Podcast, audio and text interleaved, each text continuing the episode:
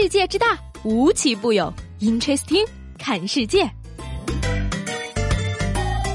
本节目由喜马拉雅青岛站独家出品。Hello，各位好，欢迎收听最有意思的 Interesting，我是西贝。昨天呢，相信大家的朋友圈都被美的连滤镜都不用加的彩虹刷屏了。如此美丽的火烧云和雨后彩虹，真是让人心旷神怡。但是呢，点赞的时候，我却发现了一件奇怪的事情：有一个在微信上跟我聊得很好的朋友，已经有一阵子不理我了。就在我十分困惑的时候，我的母上大人突然一针见血的指出了问题所在，肯定是你又在。朋友圈发自拍了呗！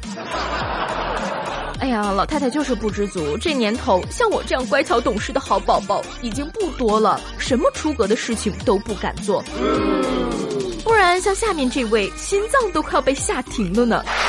持枪逼停这种通常发生在电影里的桥段，竟然在平度的厦门路上演了。七月九号呢，平度市民小曲驾车在厦门路上直行，路边停着的一辆别克轿车想要掉头，那因为两车互不相让，差一点撞上。之后小曲开车继续前行，不料被后面的别克轿车司机持枪逼停在了马路上。小曲说呢，他记得看到别克轿车内有一身民警制服，而当他要报警时，对方却溜之大吉，这让他觉得有点不对劲儿，便赶紧报警。平度市公安局泰山路派出所的民警接警后呢，调取小曲车上的行车记录仪信息，顺藤摸瓜，再利用天网监控，第二天一早便将犯罪嫌疑人吕某在公寓楼下抓获。这位大哥，你是警匪片看多了吗？要装也要装的像一点嘛！说是执行公务，直接抢车，岂不是更真实一点？劝你这两天呢，还是多去电影院转转，接受一下主旋律的熏陶，就知道自己做的事情有多幼稚了。说到幼稚呢，我觉得作为一个成年人，最幼稚的行为就是欠钱不还。知道自己还不起，当初就不要借嘛。欠了一屁股债，然后跑路，真的是小孩子都觉得丢脸的行为。为了进一步严惩老赖呢，有关部门最近又放大招了。为了克服传统执行悬赏中申请人支出成本高、经济能力有限等局限因素，胶州。市人民法院与保险公司合作推出执行无忧悬赏保险机制，法院抓老赖，执行人投保，保险公司出赏金的合作机制在全省范围内尚属首例。这一机制建立之后呢，执行申请人可以通过自愿投保的方式申请悬赏执行，保险公司对赏金承担赔付责任，在大大降低悬赏成本的同时，申请人还可以自愿提高悬赏金额，进而吸引更多的热心公民成为赏金猎人，不断织密打击老赖的。灰灰天网，使其无处遁形。下我看谁还敢欠我钱不还，你就是跑到非洲，我也能把你追回来。说到非洲呢，不知道大家还记不记得天安门广场上中暑的那个非洲小哥？入伏以来啊，全国多地迎来高温天气。近日呢，在重庆工作的非洲小伙被高温连续热哭的新闻也引起了人们的热议。那么，在青岛的外国人的夏日生活是怎么样的呢？青岛西海岸新区的中国石油大学国际教育学院呀，有位黑人小哥，名叫，呃，就叫他黑人小哥好了。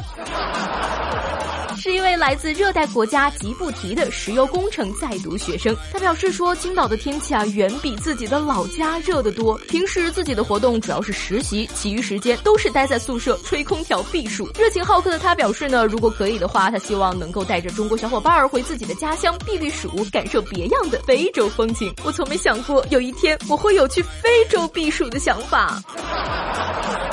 小学自然老师明明告诉过我，我们生活在温带，非洲是热带，难道是我失忆了吗？不过，其实我的重点是在这位外国小哥，他的宿舍居然有空调。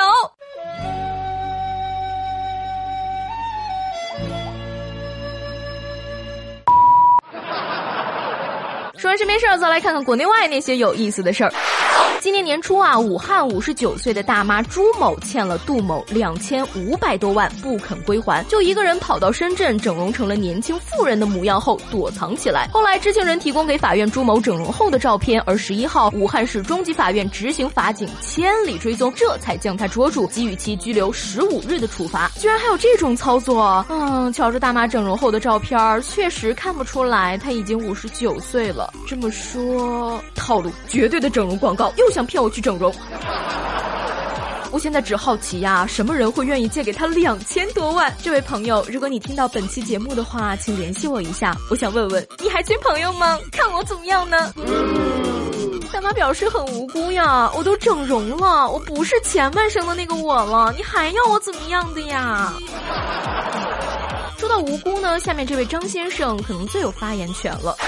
近日啊，张先生从停车场出来，一位老人骑电动车载着孙子过来，离张先生的车还有几米远的时候，电动车突然摔倒，倒坐在车尾的小孙子也摔了下来。对方要求赔偿五百元，张先生觉得自己无过错，警察也认定其无过错，但最后呢，他还是赔了三百块。这你们就不懂了吧？这辆汽车会武功的，隔山打牛，这是远距离的魔法攻击。火大熊。让我来夺命你吧！